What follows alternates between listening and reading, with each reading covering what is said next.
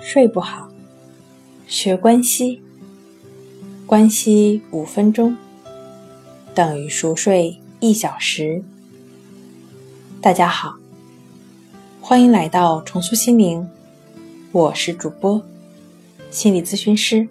刘星。今天要分享的作品是如何安排运动才能拥有好睡眠。适当的运动能够维持身体健康。如果白天无所事事，晚上当然睡不着觉。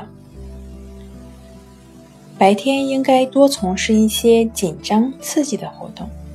如果养成白天不出去活动的习惯，年轻时可能没什么感觉，等到了一定年纪，就会出现手脚无力的症状，内脏器官也容易受伤。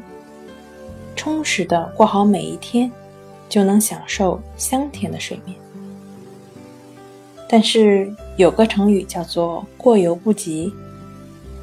如果为了晚上安眠，白天进行剧烈运动，会使肌肉过度疲劳，晚上浑身酸疼，反而更睡不着觉。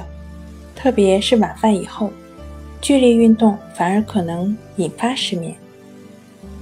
白天应该尽量的多运动，晚上可以做一些简单的身体活动，还可以让身体休息，让大脑运动。比如读书就是值得推荐的大脑运动。经常做噩梦的人，可以每天晚上临睡前抽出五十分钟的时间，静下心来读读书。应该尽量避免看故事情节跌宕起伏的书。如果看这种书看上了瘾，别说早睡，恐怕又要熬夜了。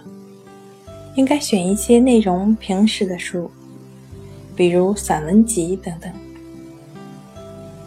好了，今天跟您分享到这儿，欢迎关注我们的微信公众账号“重塑心灵心理康复中心”，也可以添加幺三六九三零幺七七二三与专业的咨询师对话。了解失眠的解决办法，那我们下期节目再见。